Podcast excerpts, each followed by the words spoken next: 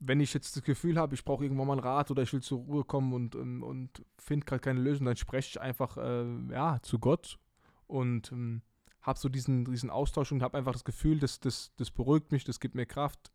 Und ähm, so suche ich mir dann einfach, äh, wenn ich das Bedürfnis danach habe, einfach so meine, meine, meine Ruhepausen und kann, kann dann einfach dort zur Ruhe kommen und halt ähm, ja, so eine, so, eine, so eine gewisse Kraft schöpfen.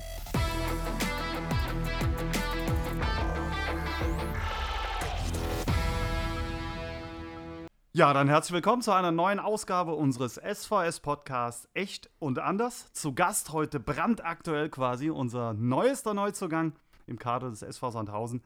Herzlich willkommen, Alexander Esswein. Vielen Dank, freue mich hier zu sein. Wir freuen uns auch sehr, ähm, waren natürlich ein bisschen überrascht, weil die Transferperiode ja eigentlich schon zu Ende war. Aber dann kam ein wirklich prominenter Neuzugang, über äh, den hier alle gejubelt haben. Wie hast du es selber erlebt, äh, diese Phase im Grunde genommen und dann auch zu sagen, ja, ich gehe zum SV Sandhausen? Ja, es war für mich ähm, gerade mit, mit der Corona-Zeit eine ungewohnte, ungewohnte Zeit. Ähm, ich war drei Monate jetzt sozusagen vertragslos und äh, ja, war was ganz Neues in meiner Karriere auch. Wie im Fußball, alle wussten nicht genau, wie geht's weiter, wie, wie sind so die Anzeichen und ähm, ja, dann kam das Gespräch auch äh, schon, also der Kontakt kam schon ein bisschen früher, aber das Gespräch kam dann so, ähm, glaube ich, so um die zehn Tage vorher, bevor äh, der Wechsel zustande kam. Ja, und ich war von dem Gespräch ähm, sehr, sehr angetan. Es war ein, war ein gutes Gespräch und ähm, habe dann mit meiner Familie darüber geredet und dann war relativ äh, schnell klar, dass wir das äh, machen werden. Und so kam es dann auch. Du kommst gerade von einer sehr intensiven Trainingseinheit, hast es gerade eben auch angesprochen, äh, vertragslos. Äh, du hast auch gesagt in einem der vorherigen Interviews, ja, ich habe mich natürlich fit gehalten mit einem äh, Individualtrainer, aber was für ein Gefühl ist es, wenn man dann jetzt vom Platz kommt, mit der Mannschaft trainiert hat, so ein bisschen am Arsch ist und sagt, oh, jetzt weiß ich wieder, was ich vermisst habe. Ja, auf jeden Fall. Also man kann sich wirklich äh, mit einem Individualtrainer äh, vorbereiten, wie man will. Das gleiche Gefühl oder dieses diese, dieses Mannschaftssport, also Fußball, äh, das zu simulieren, das geht einfach nicht. Und äh, im Moment ist noch jede Trainingseinheit wirklich hart für mich. Mein Körper macht noch nicht genau das, was ich eigentlich von ihm will. Und ähm, ja, da muss ich mir ein klein bisschen Geduld geben, damit ich diese Fitness kriege. Aber man merkt jetzt auch durch die Trainingseinheiten, die, die auch schon anspruchsvoll sind, ähm, dass da so langsam einiges zurückkommt und äh, diese gewohnten Abläufe langsam wieder ähm, ja, funktionieren. Jetzt äh, gibt es bessere Einstände als den in Karlsruhe, das muss man ganz klar sagen. Du hast äh, eine Halbzeit gespielt, quasi ins kalte Wasser geworfen. Ähm, wie bewertest du die Partie mit ein bisschen Abstand? Und dann wollen wir das Thema Karlsruhe, glaube ich, auch äh, belassen. Ja, viel, viel Positives, denke ich, gibt es da von unserer Seite leider nicht zu sagen. Ähm, ich denke, äh, ja, unglücklich äh, gehen wir in das, äh, oder starten wir in die Partie mit dem, mit dem frühen Gegentor. Das hat natürlich auch Karlsruhe in die Karten gespielt, weil ich denke, sie waren mit null Punkten schon ähm, ja, so ein Stück weit mit dem Rücken zur Wand. Und wenn wir das Spiel lange, denke ich, offen gehalten hätten, hätten wir am Ende ähm, die Nase vorn gehabt. Und so, ja, passiert, denke ich, genau das, was nicht passieren soll. Sie gehen früh in Führung und dann kippt das Spiel so ein bisschen. Sind dann zwar, äh, hatten dann eine druckvolle Phase in der ersten Halbzeit, aber über das ganze Spiel äh, gesehen muss man schon sagen, dass es ähm, ja eine verdiente Niederlage war, Niederlage war und es einfach nicht unsere, unsere Bestform an dem Tag war. Jetzt bist du ein wirklich erfahrener Profi schon, ähm, nicht vielleicht bezogen direkt auf dieses Spiel nur. Wie geht der Mensch Alexander Eswan mit solchen Niederlagen um? Ja, also es beschäftigt einen schon noch, gerade wenn man jetzt auf der Rückfahrt ist, ähm, von, von, von jetzt, wenn man das Beispiel nimmt, Karls, Karlsruhe, dass wir da, äh, wo wir zurückgefahren sind, dann geht man viele Sachen nochmal durch, redet mit den Teamkollegen und ähm, analysiert, was da, was da falsch gelaufen ist. Aber eigentlich habe ich gelernt, dass man relativ früh äh, mit so Niederlagen ähm, abschließt und gar nicht mehr so lange darüber spricht oder äh, lange das, äh, ja, sich daran, daran festhält oder eine Antwort sucht, wie man es hätte besser machen können, sondern einfach nach vorne schaut, das Spiel einmal analysiert, am besten Tag danach und dann abhackt. Und ähm, mit der Weise bin ich eigentlich die letzten Jahre gut gefahren. Du hast äh, zu Beginn gesagt, ich möchte der Mannschaft helfen. Das äh, ist so einer dieser Sätze, die man häufig hört. Ähm, lass uns das mal ein bisschen konkretisieren. Was, was kann man sich darunter vorstellen? Du bist jetzt ein paar Tage zwar erst da, aber trotzdem ja so, dass du vielleicht äh, erste Eindrücke wiedergeben kannst. Was, was nenn uns mal ein Beispiel? Was heißt helfen? Was, äh, wie stellt man sich das vor? Ähm, ja, was heißt helfen? Ich denke, ich habe, wie du schon sagst, eine ne gewisse Erfahrung ähm, in der Bundesliga und oder auch in, der, in dem Fußballbusiness allgemein. Und gerade jüngeren Spielern, ähm, ob es jetzt auf dem Platz ist, ähm, denen äh, eine Richtung vorzugeben oder denen Hilfestellung zu geben, das meine ich damit. Aber auch außerhalb vom Platz, wenn man mich fragt, sei es wie, wie die Ernährung ist oder, oder ähm, wie man sich in gewissen Situationen zu verhalten hat, auch als Fußballprofi vielleicht außerhalb vom Platz, weil man ist ja irgendwo eine Person des öffentlichen Lebens. Also ich meine da wirklich helfen in auch jeglicher Lage gerade, wie gesagt, jungen Spielern, ich bin schon ein bisschen erfahrener oder älter. Erfahrener nennt man das ja heute nicht mehr älter. Wir können Erfahrener schon nehmen, ja. Genau, ja. genau. Und ähm, ja, das ist eigentlich so gemeint. Also wirklich auch äh, bezogen auf persönliche Sachen oder auch, äh, ja, außerhalb des Platzes. Also ich, ich, rede nicht nur von den 90 Minuten oder von der Trainingseinheit, die wir auf dem Platz stehen, sondern wenn einer eine Frage hat oder wenn ich irgendwie sehe, es muss nicht mal eine Frage sein, wenn ich sehe, ich kann irgendjemandem helfen, dann äh, mache ich das gerne. Auf dem Platz wirst du vor allen Dingen mit einer deiner Qualitäten, deiner Schnelligkeit äh, bestimmt auch helfen können, äh, gerade was das Tempospiel dann betrifft. Wann hast du gemerkt, dass du schnell bist? Uff, wann habe ich gemerkt, dass ich schnell bin? Ähm, ja, also klar, ich habe ja auch schon in der Jugend, Jugend, ähm, äh, ob es bei Kaiserslautern war oder ganz früher bei Waldorf Mannheim, ähm, habe ich schon gemerkt, dass ich irgendwo schnell bin, wenn man ehrlich ist. So klar, da war ich früher noch Abwehrspieler, da habe ich aber gemerkt, ich kann dem Gegner schon schnell hinterherrennen und, und bekomme ihn dann oft noch. Und äh, ja, irgendwann merkt man das, dass das dann seine Stärke ist oder dass man da vielleicht eine, ähm, eine gewisse Qualität hat im Gegensatz zu, zu anderen. Uh, und ja, so hat es dann angefangen, dass ich auch äh, ja, meine, meine Explosivität, Explosivität oder auch, auch ja, meine Schnelligkeit ähm, anders eingesetzt habe und wirklich äh, teilweise als Waffe gesehen habe. Und ähm, so habe ich, denke ich, so meine Stärke in den Vordergrund gebracht. Du hast die Jugend schon angesprochen. Schnelligkeit ist ja auch eher was, was so halbwegs angeboren ist. So viel trainieren kann man da ja nicht. Genau. Entweder man ist schnell oder man ist eben nicht so schnell. Ähm, du hast in äh, Neuleiningen beim VW Frankenthal, bei Waldhof Mannheim und beim 1. FC Kaiserslautern in der Jugend gespielt. Äh, die können wir nicht alle durchgehen, ganz klar. Aber vielleicht gibt es so, ähm, ja, ein, zwei Erlebnisse und vielleicht ein oder zwei Trainer, von denen du sagen würdest, die haben mich in der Jugend besonders geprägt. Ähm, so als allererstes, das sehe ich, sehe ich oft oder höre ich oft, dass ich bei VfR Frankenthal gespielt habe. Hab Gibt's nie, nicht? Nie. Boah. Nee. Ich bin Fehler, von Neuleiningen, korrigieren wir. Ja, ich bin direkt von Neuleiningen zu Waldorf Mannheim gewechselt. Genau. Okay. Und zwar aus dem Grund, weil mein Vater bei Daimler Chrysler gearbeitet hat. Da hat sich das angeboten, das war relativ auf dem Weg hat mich mitgenommen und es hat funktioniert. Perfekt. Die haben mich genommen. Und Sehr so gut. hat es da angefangen, genau. Den Armfeuer Frankenthal, den streichen Genau, das Ich dachte, das passt, weil du ja auch in Frankenthal genau, wohnst, genau, aber das wäre eine Verbindung gewesen. Nee, ja, nehmen wir raus, nie, alles klar. Ich ja, habe mal ja. zugeguckt, weil ein Freund von mir da gespielt hat. Okay. Die Bezirksliga erste Mannschaft, aber Ja. ansonsten kein Bezug. Gut. Also dann äh, reduzieren wir auf den Genau. TSV Neuleiningen, den SV Waldhof Mannheim und den ruhmreichen Damit ersten FC. Kaiserslautern. Okay. Ruhmreich natürlich auch Waldhof. ähm, klar, TSV Neuleiningen ähm, in der Südpfalz, äh, da Richtung Grünstadt, Bad Dürkheim, äh, der ist da zu Hause und das war so der erste, erste Kontakt mit, ähm, mit, ähm, mit einem Verein, also wo ich im Verein gespielt habe. Das war mit drei Jahren oder so schon. Und äh, das war so vom, von meinem ähm, Dorf, äh, ja, fünf Minuten weg. Ich, mein Vater hat mich einfach hingenommen. Haben, ich habe da mittrainiert und dann vom ersten Tag an war ich eigentlich im Bann des Fußballs schon so gefangen, dass es dann für mich nur Fußball gab.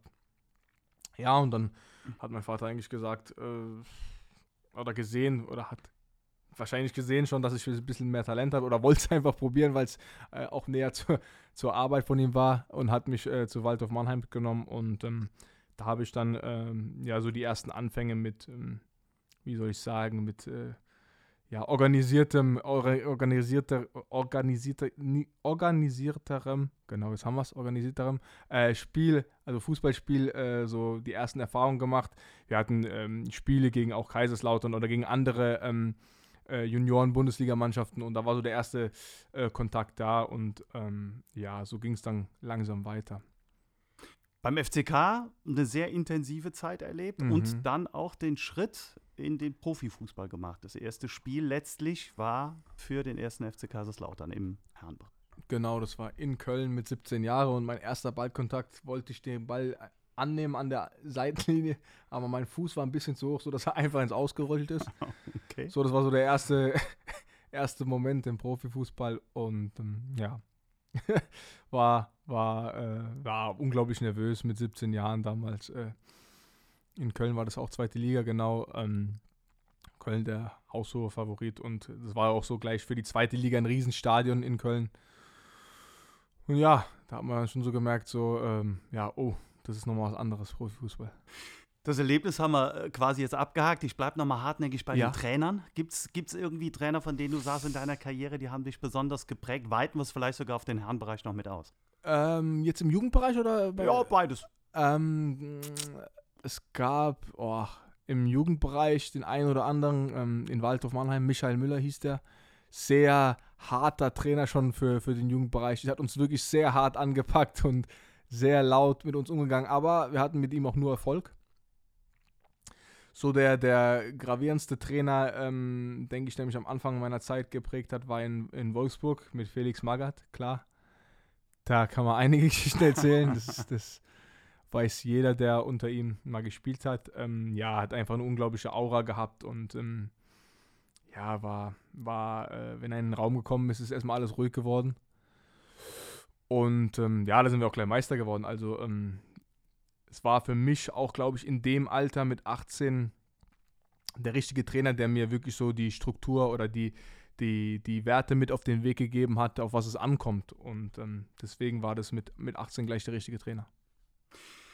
Du bist, das haben wir eben schon angesprochen, ähm, ein sehr erfahrener Spieler, seit 13 Jahren jetzt Profi und du kennst die Bundesliga, du kennst die zweite Liga, du kennst die dritte Liga, du kennst selbst die Regionalliga, weil du da Einsätze hattest, hast im Europapokal gespielt, du bist deutscher Meister, du bist mit Dresden mal aufgestiegen, von der dritten in die zweite Liga. Ähm, du bist aber auch schon abgestiegen. Also, was hast du noch nicht erlebt? Äh, was habe ich noch nicht erlebt? Oh, da gibt es, denke ich, schon noch einige Sachen. Ähm, also, klar, Europapokal war was Schönes. Ähm, Aufstiege sind immer schön. das ist klar ja, es hat alles so seine, seine, es gibt Schattenseiten, wo man sagt, klar, wenn man jetzt mal abgestiegen ist, das ist schon was Hartes, da knabbert man auch mal, ähm, gerade wenn die Saison dann vorbei ist, so, so ein, zwei Monate dran. Aber es gibt halt auch die schönen Seiten, wie, also ein Aufstieg ist, glaube ich, so, das mit Dresden war schon, wo auch keiner damit gerechnet hatte. Ähm, ich bin, glaube ich, hingewechselt, da waren wir Achter oder so und sind dann am Ende in, in der Relegation in Osnabrück aufgestiegen.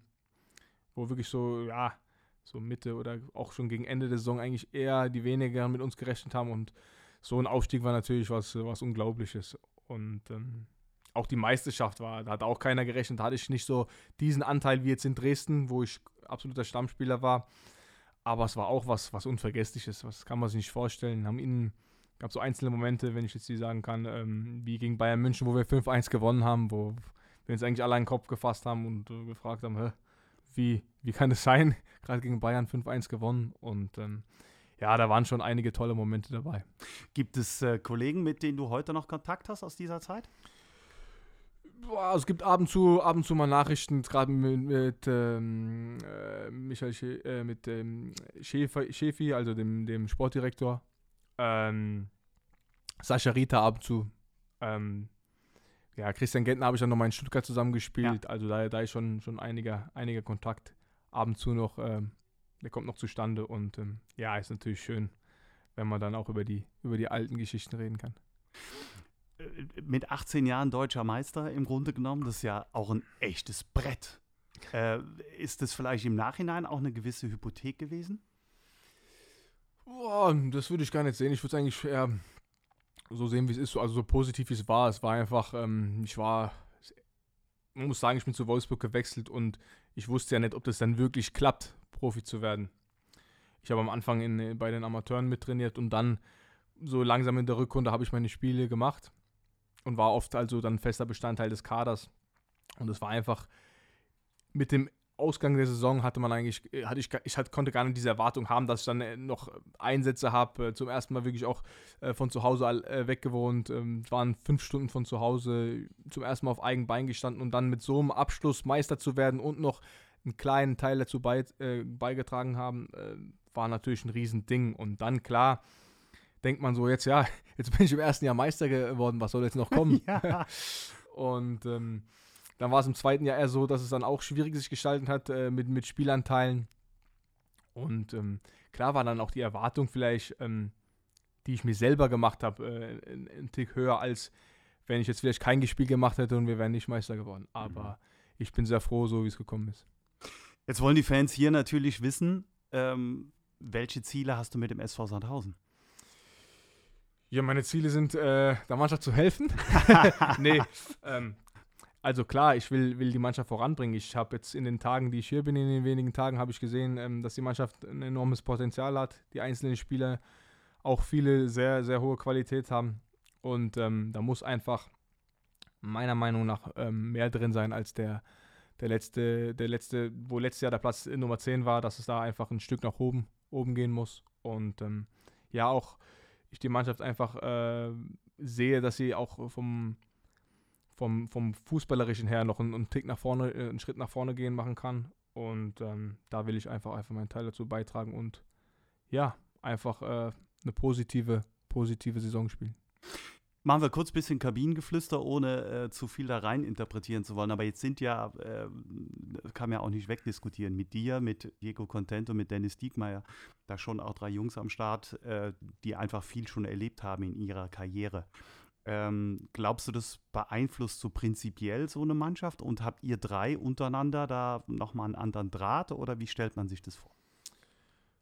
Ja, also ich mit Dennis Diekmeyer, ähm, gegen den habe ich schon öfters gespielt, als er in Hamburg war und ich war in Nürnberg. Ähm, klar, da redet man auch nochmal über alte, alte Situationen oder klar hat man da irgendwo einen Bezug, weil man einfach ähm, früher Gegenspieler war.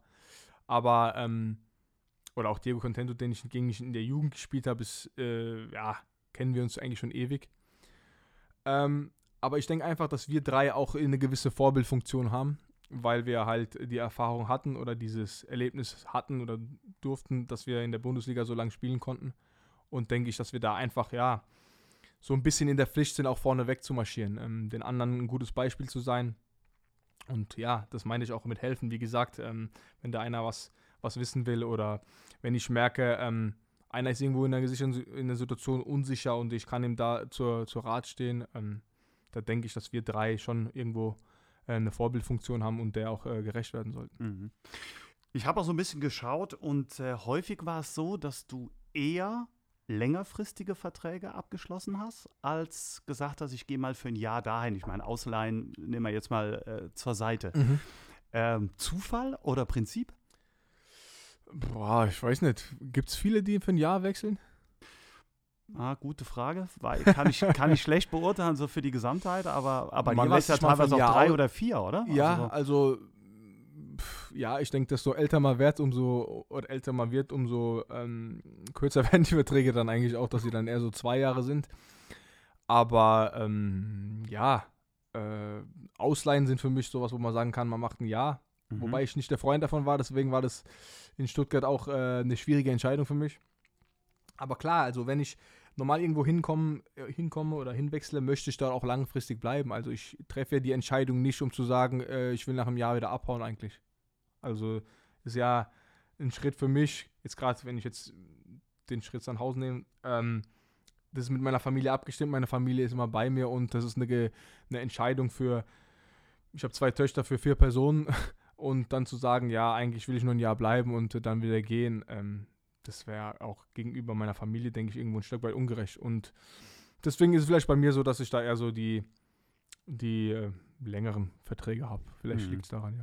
Die Familie kommen wir später nochmal zurück, aber wir machen einen ersten kleinen, äh, ja, ein erstes kleines Break und kommen zu unserer beliebten Schnellfragerunde Schwarz oder Weiß. Okay. Ähm, geht im Grunde genommen darum, sich ähm, ja, zu entscheiden und äh, gegebenenfalls fragen wir noch ein bisschen nach. Also, erste Frage wie immer: Schwarz oder weiß? Mhm. Achso, äh, weiß.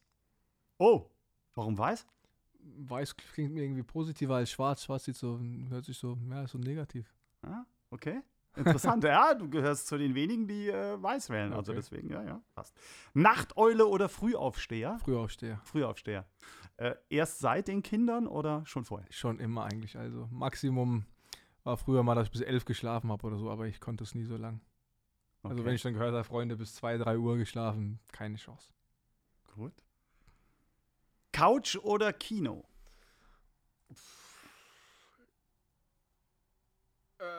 Kann ich mich, ich kann nur eins nehmen, ne? Ich kann nur eins Du nehmen. kannst nur eins nehmen. Ah, Couch. Okay, äh, Corona-bedingt jetzt Ja. so? Ah, Ja. okay. Also ich gehe auch sehr gerne ins Kino, absolut. Ähm, vor meinen Kindern noch öfters, aber jetzt auch, ähm, klar, wo die Kinder da sind, haben wir das ein oder andere gemacht, aber natürlich hat es jetzt so durch Corona-Zeit ein bisschen so eingepedelt, dass eher so die Couch im Vordergrund steht und deswegen nehme ich jetzt aus der aktuellen Situation heraus die Couch. Anschlussfrage: Film oder Serie? Oh, Film oder Serie? Jetzt haben wir. Oh, äh, Film. Okay, jetzt muss ich natürlich nachfragen. Ja. Lieblingsfilm? Den habe ich gar nicht wirklich, ich ehrlich bin, Lieblingsfilm. Also, ja, wir gucken, also meine Frau und ich gucken wirklich viele Filme. Wir haben eine Zeit lang auch Serien geguckt, deswegen habe ich lang geschwankt. Aber im Moment hat sich so eingepegelt, dass ich gehe jetzt aus der aktuellen Situation immer Ja, raus. ja. Es, aktuell Okay. sind es immer Filme, also dass wir uns, ich suche meistens einen aus. Besonderes Genre oder irgendwie? Oder Schon mehr, so mehr Thriller, Krimi ja, oder Thriller, ja, Ah, ja, schon okay. so Thriller, also schon Okay. sowas, Und bei den Serien dann auch dementsprechend? Also, Boah, Serien haben wir geguckt, The Walking Dead. Das war so am Anfang, wo wir das richtig gut fanden. Dann wurde es mir zu freaky bis, bis die ganzen, also bis 10, Staffel 10 und alles, habe ich irgendwann aufgehört. Haus des Geldes, klar. Äh, was habe ich noch? Game of Thrones, klar, okay.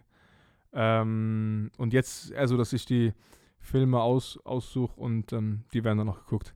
gut, dann habe ich noch eine Nachfrage. Ja. Äh, ich weiß aus Erfahrung mit Kindern, schaut man natürlich auch Fernsehen. Irgendwann schaut man auch zusammen. Freust du dich schon drauf? Und hast du, wenn, eine Kinderserie oder einen Kinderfilm, wo du sagst, das, Ja, den müssen meine. Töchter Die? Eiskönigin gucke ich doch jetzt schon. Also Oh. die, die Elsa, Anna, weiß ich ja alles, wie es funktioniert. Also das ist, Sensationell. meine Tochter hat gefühlte 20 Elsa-Kleider und äh, alles von Elsa. Also, Okay. Also die Eiskönigin der absolute Favorit. Absolut, absolut. Ich Okay. war mit ihr im Kino sogar so beim zweiten Teil, ja. Sensationell. Ja. Kannst du dich an einen Kinderfilm von dir erinnern, wo du sagst, ja, oh, das war? Der Ah, okay. König der Löwen, erster Oh. Teil mit meiner Mutter. Wahnsinn. War ein Okay. toller Film, ja. Und- Sagt meine Mutter mir heute noch immer. Okay. Weißt du noch, als wir zum ersten Mal im Kino waren, Ja. König der Löwen? Musical-Besucher auch schon, oder?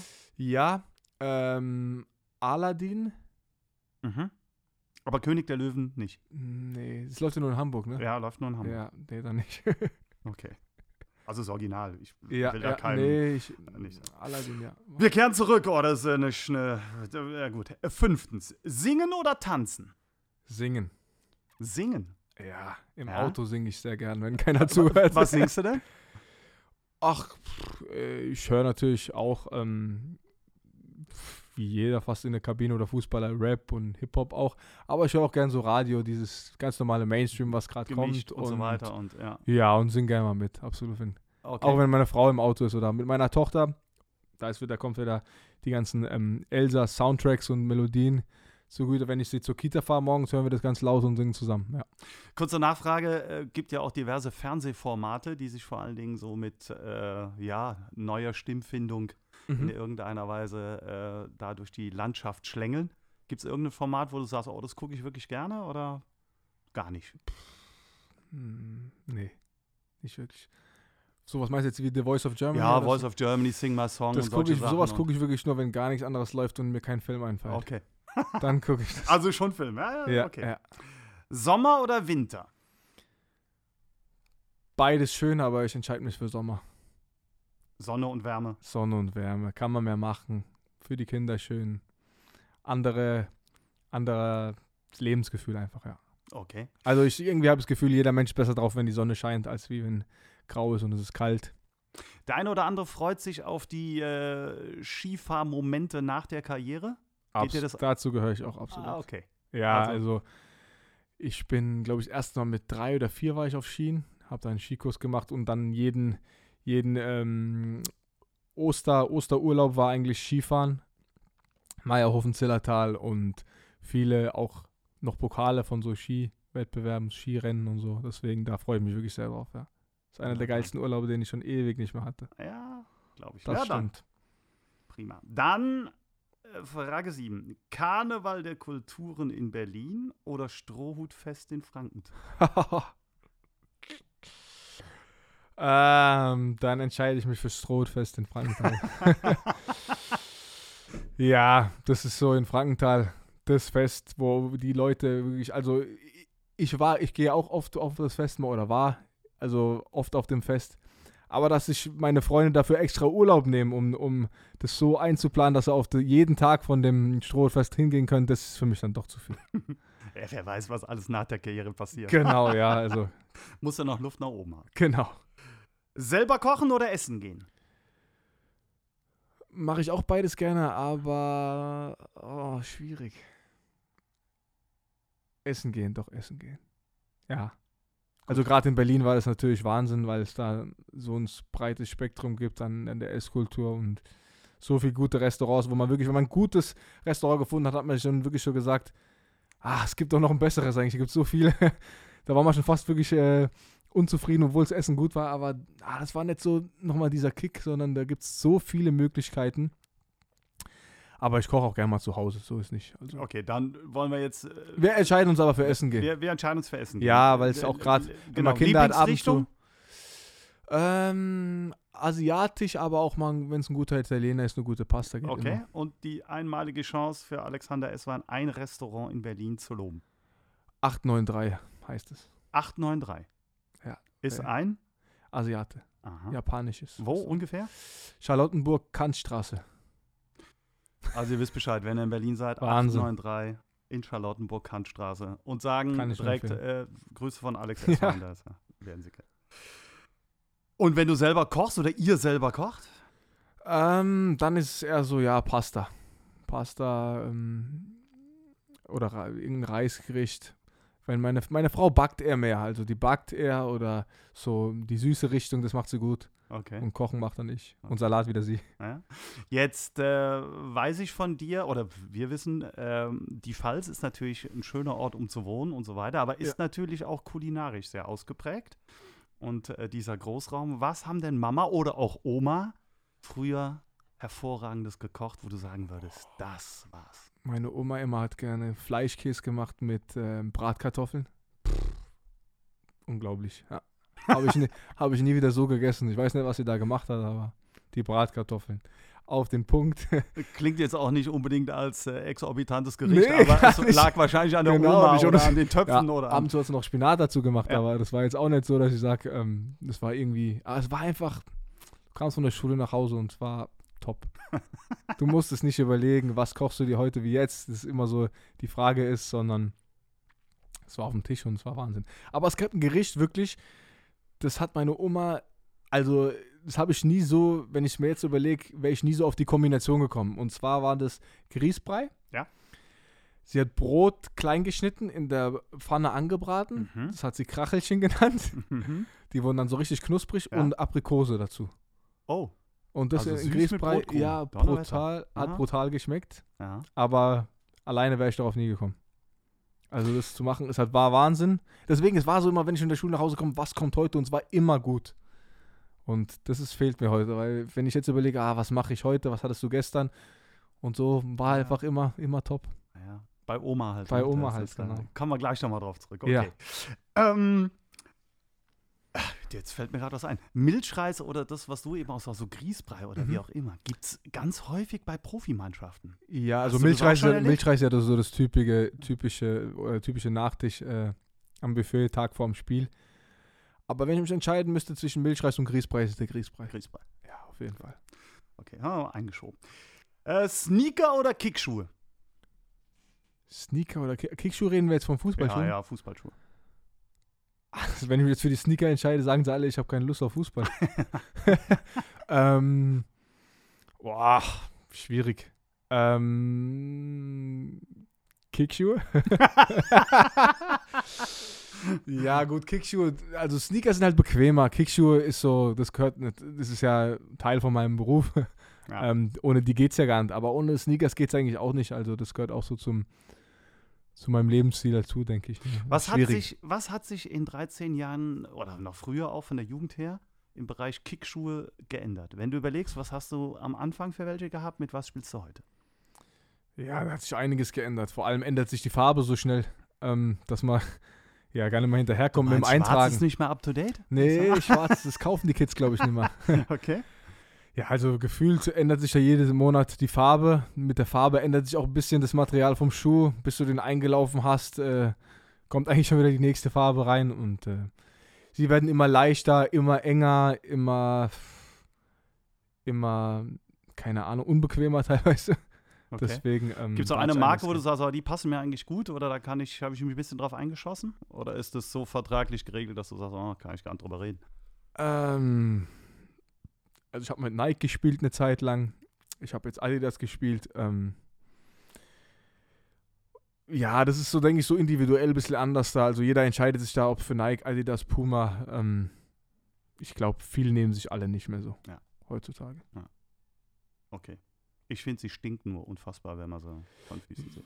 Ja, auf jeden Fall. Aber ich glaube, das lässt sich auch nicht vermeiden, wenn man sie jeden Tag anhat Mhm. und gibt da immer 100% im Training. und äh, dann schwitzt man natürlich einiges. ja, ja. Das ist die Geruch, äh, Geruchswüste vor Ja, der Kabine. vielleicht ist das auch der. Grund, warum sie die Farbe so oft ändern und deswegen. Wenn sie sie grün das, anlaufen. oder? genau, genau. Okay.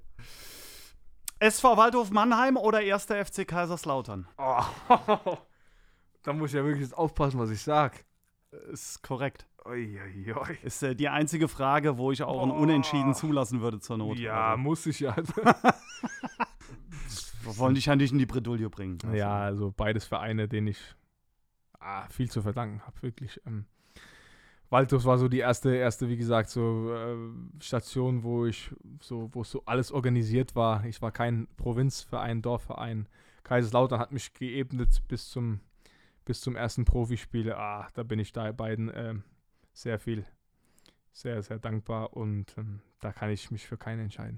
Gab es da eigentlich Zwischentöne beim Wechsel damals? Also war das schon so spürbar? Boah, der kommt vom Waldhof, oder? Wahrscheinlich haben mein Vater oder meine Eltern die abbekommen und ich war noch so jung, dass sie mir das ähm, erspart haben. Aber ja, wenn ich das heute jemand erzähle, sagt er, ah, wie konntest du nur?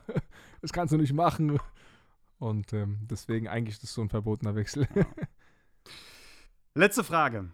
Superheld oder Superschurke? Superheld oder Superschurke? Ich glaube, wir sind manchmal, jeder ist so manchmal Superheld und manchmal Superschurke. Ähm, ich Ja. denke, ich bin einfach ein netter Junge, deswegen entscheide ich mich für den Superheld Okay. und nicht für den Jetzt, Superschurke. jetzt müssen wir natürlich den Lieblings-Superheld oder wen auch immer von Ähm, Popeye angefangen bis äh, Superheld. Superman. Hm. Äh, wer ist denn Superheld für mich? Wen ich mag ich am meisten? Ähm, jetzt wieder auf Filme bezogen? Ja, äh, allgemein, ne? So von mir aus auch von der Jugend. Also meiner Captain Future, habe ich schon öfter gesagt, war Ja. äh, in meiner Jugend halt der Held Okay. schlechthin. Ja, Animationsfilm, Trickfilm, äh, sicherlich noch nicht so schön wie heute, aber Aha, Captain Future mit Otto und Greg war okay. Rakete. Ja, aber Ähm, also ich würde mich entscheiden tatsächlich für Spider-Man. Spider. Ja, Spider-Man war geil, diese, diese ganzen Reihen mit ähm, Tobey Maguire, Ja. wo er die gespielt hat. Ähm, das war schon, habe ich sehr gern geguckt. Und ähm, ja, würde ich den nehmen. Habe ich wirklich sehr oft geguckt. Und äh, wenn du jetzt auch sagen könntest, boah, das äh, wäre auch mal geil, so Spider-Man-mäßig mal so. Ja klar, ist eine geile Aussicht die ganze Zeit. Schwimmst, schwingst von, vom einem Hochhaus zum nächsten. Ähm, ja, gibt Schlechteres, denke ich. Absolut, absolut. Und rettet dann einmal schöne Frau und ja, warum nicht? Das sind so ein paar Innenansichten, so haben wir uns das gewünscht. Wunderbar. Alex, kommen wir. Äh, Alex ist eigentlich Alexander, da bietet sich Alex an. War das schon Alexander, der sagt, Spitzname? Alexander sagt nur meine Mutter, also das muss Okay. nicht sein. Oder? Und auch nur dann, wenn es Alexander. Dann, ja, dann habe ich meistens was falsch gemacht. Ja. Also, Also, ja, oder, ja. Mhm. ja, also was, was, was Gutes kommt dabei nicht raus, wenn sie schon so gut Alexander. Kennt, wahrsch- kennt wahrscheinlich jeder. Genau. Ja, ähm, ja, Alex ist eigentlich so, auch fast nennt mich keiner mehr. Es ist immer so, durch den Fußball hatte ich so irgendwie Essi Ja, äh, etabliert. Keine Ahnung, wie das zustande mal kam. Und das Hängt war immer so. Vielleicht. Ja, bisschen, ne? Wahrscheinlich. und ähm, ja, so hat mich dann jeder Essi genannt. Und darauf höre ich eigentlich. Also das, das verbinde ich gleich mit mir. Wir wollen noch ein bisschen einsteigen. Wir haben eben schon über Heimat gesprochen. Ist Frankenthal insofern, da wo du jetzt im Moment auch wohnst, auch ein Stück Heimat so für dich, dass du sagst, ja, ich bin nach Jahren in Deutschland äh, so wieder ein bisschen zurückgekehrt?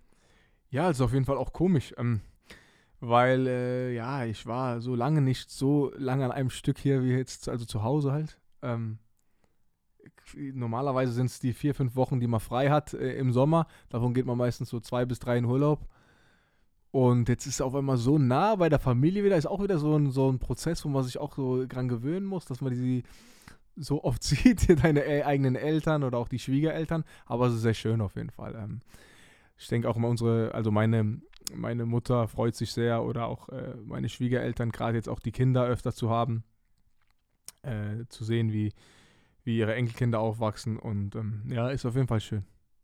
Du bist schon in einer langen Beziehung, mittlerweile Ehe mit deiner ja. Frau Franziska. Ihr habt genau. mittlerweile zwei Töchter, über die darfst du, kannst du, musst du nicht erzählen, wie, genau. so wie du, wie du magst. Ja. Wie sind so ähm, die ersten Schritte jetzt auch zu sehen, dass die vielleicht sogar in denselben Kindergarten gehen oder? Äh? Ja, tatsächlich geht jetzt die, also die große, die dreieinhalb ist, ähm, die geht in den gleichen Kindergarten wie meine Frau. Äh, damals gegangen ist also. Okay. Und ähm, Emilia Malea, genau, ist richtig? Genau. Ja? Genau, die geht jetzt dahin mit ihrer Cousine. Und ähm, das war jetzt eigentlich ein reibungsloser Ablauf auch. Die fühlt sich da unheimlich wohl. Hat viele Freunde gefunden, erzählt sie mir immer, wenn ich sie abhole. Und echt schön. Klappt gut. Jetzt äh, kennen wir natürlich von einigen, die sagen, naja, wir sind schon in einem Geschäft, das ähm, in der Öffentlichkeit sehr häufig stattfindet. Wir ähm, leiden und freuen uns mit ganz vielen Menschen, Fans, allem drumherum. Aber wenn ich äh, den Schlüssel in die Haustür stecke, aufmache und meine Kinder äh, angelaufen kommen und sich freuen, dass der Papa nach Hause kommt, dann ist diese ganz große Fußballwelt erstmal weg. Ist es bei dir auch so? Da stimme ich dir 100% zu, ja. Das ist absolut so. Also früher, als ich noch keine Kinder hatte, ähm, war es eher so, dass du dich ähm, ja wirklich auch lange mit Spielen, Trainingseinheiten aufgehalten hast diese Zeit hast du jetzt keine mehr. Du kommst nach Hause und deine Kinder strahlen dich an, die wollen deine volle Aufmerksamkeit. Da hast du gar nicht diese Zeit, über alles 5000 Mal nachzudenken. Warum jetzt was nicht so gelaufen ist, wie du es gern hattest oder hättest. Wenn es ein Spiel ist, wo wir verloren haben, jetzt ja, hast du verloren und du hast einfach nicht die Zeit. Du kommst nach Hause, das Kind äh, ja, will was machen, will raus und ähm, da ist dann wirklich so diese ganze Fußballwelt, dieser ganze Trubel, diese ganze auch teilweise Blase ein ähm, bisschen beiseite geschoben und ähm, du bist einfach nur Papa. Genießt, also du genießt es, das kann ich sehen, ja. So. ja auf jeden Fall. Es gibt nichts Wir waren hier Corona-Abstände, aber trotzdem äh, ist das Lächeln ja unverkennbar. Ja. Ähm, aber ist es auch so, dass du sagst, es ist gut, dass es jetzt so ist, weil ich einfach auch diverse Erfahrungen gemacht habe und äh, damit jetzt einfach auch gut umgehen kann und das in meiner jetzigen Situation auch passt? Denn die Gefahr besteht ja auch, dass man sagt, ja, man wird abgelenkt oder verliert den Fokus. Mm, ja, also es war mir schon wichtig, dass ich jetzt vielleicht, also ich habe schon darauf geachtet, dass ich nicht ganz zu früh Vater werde. Ich wollte irgendwie auch schon, man kann ja nicht sich darauf wirklich vorbereiten, aber ich wollte einfach gewisse Dinge schon erlebt haben, gewisse Erfahrungswerte haben. Und natürlich, wenn ich jetzt wahrscheinlich ähm, ich bezeichne mich mal jetzt in meiner jetzigen Situation schon etwas reifer, als ich vielleicht ähm, mit 24 oder 25 war. Und hätte ich jetzt vielleicht Kinder früher gehabt, hätte ich mich vielleicht wirklich ähm, zu sehr ablenken lassen und nicht mehr gewiss, gewusst, was jetzt wirklich die reine Priorität ist oder wo, wann ich jetzt mich zum Beispiel auf nur Fußball konzentrieren muss oder wann jetzt einfach mal nur Familienzeit ist oder wann jetzt einfach mal Vater sein muss. So kann ich es einfach gut einschätzen, denke ich. Ähm, ich weiß, dass wenn ich jetzt hier die, die Tür reingehe, dass ich dann einfach äh, im Training 100% geben muss. Da gibt es dann auch nur Fußball. Aber wenn ich dann wieder rausgehe und im Auto sitze, weiß ich ganz genau, jetzt bin ich nur Vater und äh, das andere ist jetzt erstmal beiseite. Und so kann ich das gut ähm, ja, differenzieren und ähm, mich einfach, also in jedem Bereich im beruflichen 100% geben und aber auch im, im privaten. Und ähm, da denke ich, kann ich das einfach jetzt mit meinem Alter oder mit meiner Erfahrung oder mit meiner Reife besser einschätzen, wie wenn es jetzt früher der Fall gewesen wäre. Mhm. Dass es sich nicht so sehr vermischt. Religion spielt in deinem Leben auch eine große Rolle. Ja. Ähm, dein Glaube, den du auch, äh, ja, zu dem du äh, öffentlich auch stehst, das machen viele Profis. Warum ausgerechnet ist es der katholische Glaube geworden oder ist es? Boah, warum? Ähm, ich denke, das ist auch schon von so vom Elternhaus ein bisschen klar in die Wiege gelegt. Ähm, meine, meine Mutter war römisch-katholisch, meine Oma Ähm, klar, da hat man schon so seine Werte in die Wiege gelegt, aber es war auch so, dass irgendwann in einem, so um die 18 bis 20 kam es so, dass ich ähm, einfach diese Interesse hatte, ähm, in die Kirche zu gehen, auch diese, diese, die Bibel mir durchgelesen habe ähm, und ähm, ja, einfach so dieses, dieses, ja, wie dieses Interesse kam. Und ich dann gemerkt habe, es gibt mir irgendwie eine Ruhe, eine Gelassenheit, ähm, ich kann dort zur Ruhe kommen, ähm, ich kann zu mir selbst finden und so hat sich das einfach entwickelt und ich habe schon immer geglaubt und ich habe mir nie die Frage gestellt, gibt es überhaupt einen Gott? Diese Frage gab es für mich nie. Mhm. Wie kann man sich im Moment vorstellen, äh, findet sich das in deinem Alltag wieder? Ein Profi ist ja auch am Wochenende viel mhm. unterwegs. Wie versuchst du das zu, ähm, ja, miteinander zu vereinbaren? Lass mal jetzt gerade mal so, ich sag mal, die, die Restriktiven durch Corona vielleicht ein bisschen außen vor, mhm. sondern wie, wie machst du das?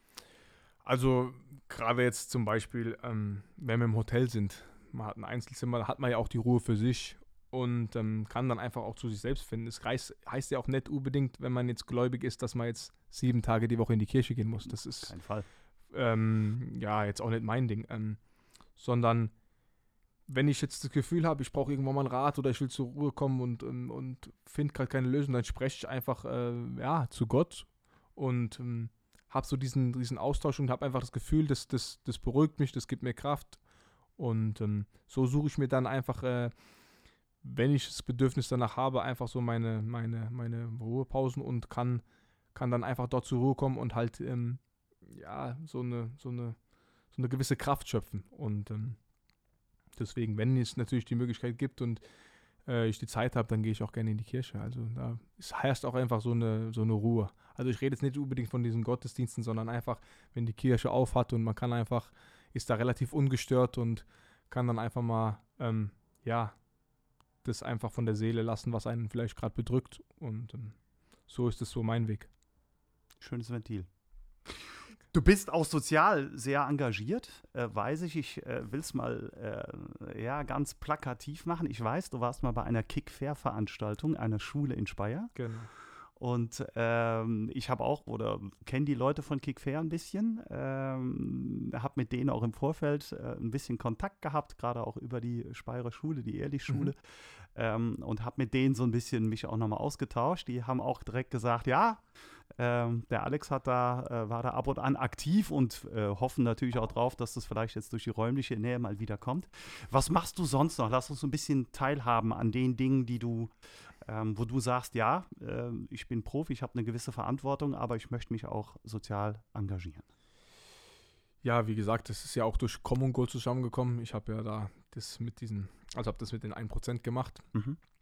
Ähm, und dadurch kam auch der Kontakt her, weil ähm, ich dann gesagt habe, ich möchte auch einen, einen Teil der Spender, also ich habe einen Teil klar in diesen, wie nennen wir es meistens, Fonds, genau, mhm.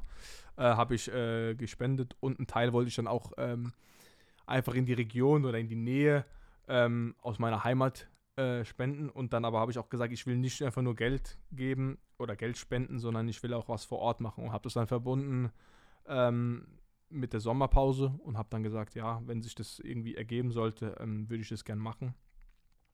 Und ähm, das war ein tolles Erlebnis, auch mit tollen Jungs. Hat Spaß gemacht, hat mir Spaß gemacht. Wir haben zusammen einfach Fußball gespielt und da merkt man einfach wieder im Fußball, äh, versteht sich einfach jeder. Also ja auch wenn ich da jetzt äh, die Jungs erstmal so, so eine, kleine Distanz hatten und auch, ähm, äh, ja, vielleicht ein bisschen zu mir aufgesehen haben. Auf dem Pla Platz haben sie mich dann einfach behandelt wie ihre, wie ihre, wie ihre, ja, wie der Nebenmann, wie ihre eigene Freunde und es hat einfach Spaß gemacht und ähm, so, so sieht man einfach, wie der Fußball einen, äh, ob jetzt arm, reich oder wie, egal wie welcher Lebensstand ist, ähm, wie das sich verbinden oder wie es zu verbinden ist. Und es war eine tolle Erfahrung. Dann habe ich noch äh, einmal, ich, äh, bin ich, war ich auf den Kapverdischen Inseln. Mhm. Äh, das war auch für eine Organisation, Delta Cultura hieß die.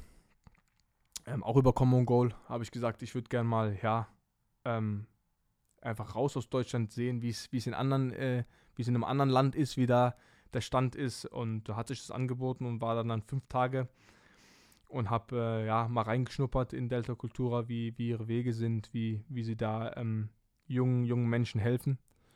Und war eine, war eine sehr schöne Erfahrung und ähm, die will ich auch nicht missen. Und deswegen ähm, da merkt man einfach auch an so, so, so Erfahrungen, wie, wie gut es einem geht oder wie, wie viel Glück ich hatte und ähm, wie es halt äh, in anderen Ländern oder auch jetzt nicht nur in Ländern, sondern auch in anderen äh, Bereichen, wie es da einfach aussieht. Und ähm, das war für mich ähm, eine tolle Erfahrung und äh, die möchte ich auch nicht missen. Ich sage noch kurz was zu Common Goal. Du korrigierst mich, wenn das falsch ist. Ja. Es gibt, du hast von dieser 1%-Regelung ges äh, gesprochen. Das ist eine äh, Organisation, in der man 1% seines Gehalts spenden kann, wobei das nicht nur finanziell sein kann, sondern man quasi auch mit ähm, ja, sich einbringen kann, indem man diverse Veranstaltungen unterstützt. Genau. Das unter anderem war zum Beispiel die Kick-Fair-Veranstaltung in Speyer. Genau. Street-Fußball unter äh, besonderen Fairplay-Regeln. Ähm, So kam das Ganze zustande. Wer es mal googeln oder gucken möchte, lohnt sich auf jeden Fall. Jetzt müssen wir noch einmal kurz zurück auf Oma Hildegard und äh, die Begründerin, dass du so ein Familienmensch bist. Also, ja. Ähm, ja, meine Oma war, also ist leider verstorben, aber hat mir natürlich unheimlich viel bedeutet, war ähm, ja ein ganz toller Mensch. Ähm, ich habe äh, ein besonderes Verhältnis zu ihr, ganz einfach aus dem Grund, ähm, weil meine Eltern sehr viel Arbeit gearbeitet haben. Ähm, beide waren berufstätig. Meine Mutter ist bei, arbeitet bei BASF, mein Vater bei Daimler Chrysler. Ähm, waren einfach sehr viel unterwegs. Und ja, meine Oma war einfach immer für mich da, ähm, hat mir immer, ähm, hat mir oder von klein auf viele Sachen einfach beigebracht, das einfache Rechnen und zudem war sie noch immer, äh, ja, hat immer ein Ohr offen gehabt für mich. Ähm, zudem das gute Essen, wie ich schon gesagt habe. Ähm, also ja, ein ganz besonderer Mensch, der mir einfach, auch ein ganz herzlicher Mensch, der einfach mir viel Liebe geschenkt hat und ähm, ja, ein toller Mensch war in meinem Leben. Klasse, wenn Omas so Ja, weiterleben. Auf jeden Fall. Ja. Ähm, dir ist vor kurzem die Frage gestellt worden, weil du so ein paar Vereine äh, schon mal hattest, ob die sich in irgendeinem Tattoo äh, wiederfinden, auch eine Leidenschaft von dir. Ähm, ich frage jetzt direkt mal andersrum und offensiv. Ist Oma Hildegard irgendwo verewigt? ja, Oma Hildegard ist verewigt. Aber meine Mutter auch. Also, Okay. ähm, ja, also klar, wichtige, wichtige Menschen habe ich eigentlich alle tätowiert. ähm, ja, aber ein Fußballverein war jetzt noch nicht dabei und ich glaube, ähm, das kommt, der kommt auch nicht dazu. Ja, ich habe auch nicht danach gefragt. Deswegen, nee, also ähm, meine Oma, habe ich ja gesagt, hat mir viel bedeutet. Meine Frau ist verewigt, ähm, meine beiden Töchter, meine Mutter, also da ist schon einiges. Als wir angefangen haben, hast du mich gefragt, 45 Minuten, dreiviertel Stunde, die ist- sind jetzt schon rum? Also ist es schon vorbei? Ja. Hat Spaß äh, gemacht, Ging aber auf mal wieder Fall. ganz schnell. Eine Abschlussfrage habe ich noch. Und Ja. zwar, wir haben heute bekannt gegeben, dass unser nächstes Heimspiel gegen Paderborn leider ohne Zuschauer stattfinden muss. Ähm, wir wünschen uns natürlich alle Fans zurück. Wie erlebst du auch mit deiner Erfahrung die momentane Situation und äh, ja, wie machst du den Fans Hoffnung? Ja, ist für, für die Spieler wie für die Fans, denke ich, eine schwierige Situation. Ähm, ist ganz komisch, wenn man auf dem Platz steht und ähm, ja, wirklich nur die, die, die eigenen Kommandos und äh, die Kommandos seiner Mitspieler hört. Ich denke, so kennen wir den Fußball nicht. Fußball ist Emotion, Leidenschaft und die geht natürlich da ein bisschen verloren, ähm, wenn diese tolle Stimmung, durch die durch die Fans äh, gemacht wird, äh, nicht da ist. Und ähm, das tut mir auch für, für viele Fans leid, aber wir leben natürlich leider in, in so einer Situation im Moment, wo es ähm, ja das Wichtigste ist, dass alle gesund bleiben, dass man sich an die Regeln hält und ähm, da, da wirklich keine Ausnahmen macht. Und ähm, ja, ich denke einfach, wir müssen einfach durch die schwere Zeit kommen. Spieler sowie Fans und dann werden wir den Tag ähm, irgendwann auch wieder erleben, wo einfach ein volles Stadion ist, wo volle Emotion dabei ist und wo wir hoffentlich dann, wenn wir in Sandhausen sind, äh, mit einem Sieg äh, zusammen mit den Fans feiern können. Das ist ein wunderbares Schlusswort, bevor wir zur Abmoderation kommen. Und äh, gerne weisen wir natürlich hin auf unser Heimspiel am Sonntag 13.30 Uhr gegen Paderborn, was über den Hartwald-Hörfunk oder welchen anderen Medien auch immer natürlich auch nachzuverfolgen ist. So, ja, dann sind wir schon soweit. Das war er, der SVS-Podcast Echt und Anders. Ganz herzlichen Dank an Alex Esswein. Vielen Dank. Ähm, das war wirklich kurzweilig und richtig schön. Und von dir wissen wir jetzt, dass Oma Hildegard dein Lieblingsessen mit Bratkartoffeln und äh, Fleischkäse äh, zubereitet hast, dass du ein absoluter Filmfreak bist, der auch gerne schon mal im Auto singt. Absolut. Insofern Wenn es euch gefallen hat, weiter sagen, weiter hören, weiter posten. Grüße vom Hartwald mit der SVS. Bleibt gesund. Bis bald. Vielen Dank.